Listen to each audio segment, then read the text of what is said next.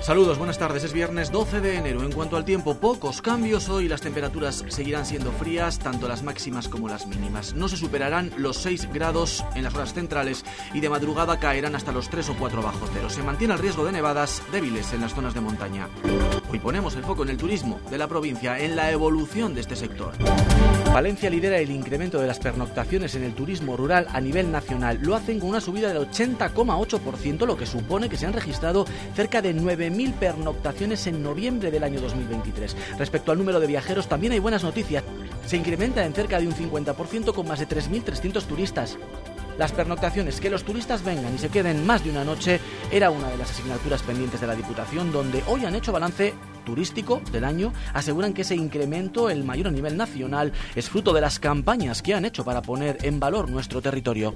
Ángeles Armisen, presidenta de la Diputación Provincial. Ese reconocimiento a la nueva marca, a esa marca de Valencia Turismo con P, pues también hace que hayamos eh, llamado la atención la Diputación Provincial, por cierto, destinará 300.000 euros en ayudas para la ampliación y mejora de polígonos. Las subvenciones están destinadas a entidades locales, ayuntamientos y entidades menores del medio rural. El dinero se podrá emplear en ejecutar obras, reformas o renovar la urbanización de dichos polígonos. El importe máximo de las ayudas será de hasta un 60% del presupuesto con un límite máximo de 50.000 euros y Gullón, que es la principal ya fabricante de galletas de toda Europa, alcanza los 630 millones de euros de facturación, experimentando un crecimiento de más del 18% respecto al año anterior. Gracias a la política de reinversión de beneficios ha aumentado su producción en kilos y en ventas de manera exitosa.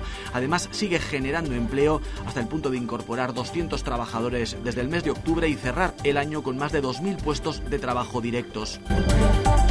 El 15 de abril de 2021 tuvo lugar en Aguilar de Campo, en Palencia, el crimen del machete. Iván acababa a machetazos con la vida de un hombre de 49 años. Tras su detención pasaba a disposición judicial y desde entonces ha permanecido en prisión a la espera de la celebración del juicio que comienza el lunes con jurado popular y con la declaración del acusado. Se piden para él 25 años de prisión por un presunto delito de asesinato, 15 propone la defensa que habla en este caso de homicidio y que intentará demostrar que existieron los atenuantes de arrebato, confesión, legítima defensa y alteración psíquica. El martes declararán testigos, guardias civiles, forenses y peritos y el miércoles el jurado emitirá su veredicto para que el juez dicte sentencia.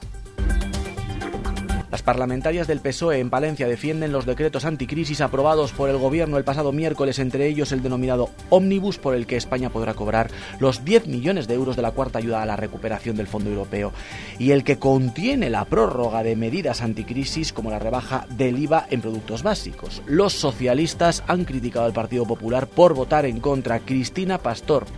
Sí, la senadora socialista Rosa Aldea y la diputada nacional Mariluz Martínez Ceijo del Partido Socialista de Palencia acusan al Partido Popular de ir en contra de los intereses de los ciudadanos. Ponen como ejemplo su negativa a apoyar los reales decretos aprobados en el Congreso, así como su negativa a desbloquear la renovación del Consejo General del Poder Judicial. Estos decretos suponen para España un avance frente a una oposición destructiva que ha perdido completamente el norte, desde luego ha perdido completamente la centralidad de este país y en el mejor de los casos tiene un proyecto eh, antisocial y de muy baja calidad democrática, porque parece que lo único que pretenden y el único proyecto político que tienen es ilegalizar a partidos políticos.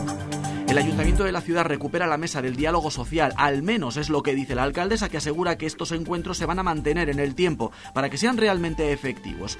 En la mesa, además de representantes de la administración local, los sindicatos y la patronal, a los que el equipo de gobierno quiere tener informados sobre cuestiones que considera vitales como los presupuestos de la ciudad o el impacto que están teniendo los planes de empleo de la Junta de Castilla y León en la ciudad. El 20 de enero, Miquel Garciandía será ordenado obispo de la diócesis de Palencia, día que terminará su servicio episcopal Manuel Herrero. Por eso antes, este propio domingo, el día 14 en la catedral y a partir de las cinco y media de la tarde tendrá lugar su despedida. Se busca reconocer y agradecer la presencia de Herrero al frente de la iglesia palentina. Además de acudir presencialmente al aseo de la capital, se puede seguir a través del canal de YouTube de la diócesis de Palencia. Toda la información de la capital y la provincia aquí en Vive Radio Palencia.